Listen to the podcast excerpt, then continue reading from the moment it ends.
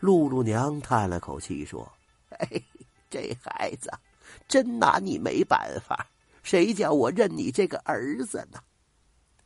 说着，他就对石娃说了：“明天早上在路轴上会有一件小孩的衣服，他穿上就成了小孩了，认谁也认不出来。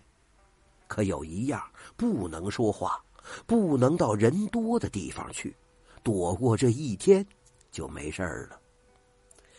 第二天，石娃醒来就跑到路轴上看，果然放着一件小孩的衣服，跟他玄孙的差不多大小。他把那件衣服慢慢的套在身上，就成了一个小孩了。石娃谨记着干娘的话，不说话，也不到人多的地方去。可他正玩着。就见村里人都往一个地方跑，不知道发生了什么事儿。村民还边跑边喊：“快去看新鲜呐！这鹿手打架了！”石娃觉得奇怪啊，鹿手这么沉，又是石头，怎么能打架呢？毕竟是好奇心太盛了，他忘了干娘的嘱咐，迈着小步子也跟着去看热闹了。石娃赶到了大卖场，挤进去了。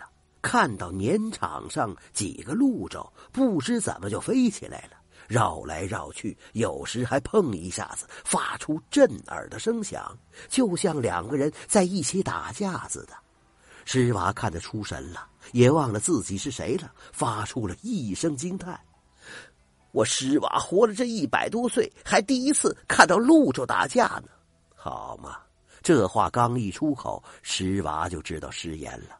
这个时候，有一个大汉出现了，双目圆睁，说：“呵呵，我们找的就是你。”锁链一抖，上去把他给锁住了。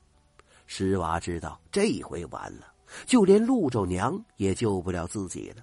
那两个大汉就是黑白无常。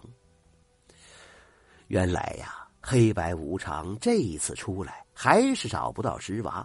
就做法让鹿州飞起来，让鹿州打架，结果还真把石娃给引出来了。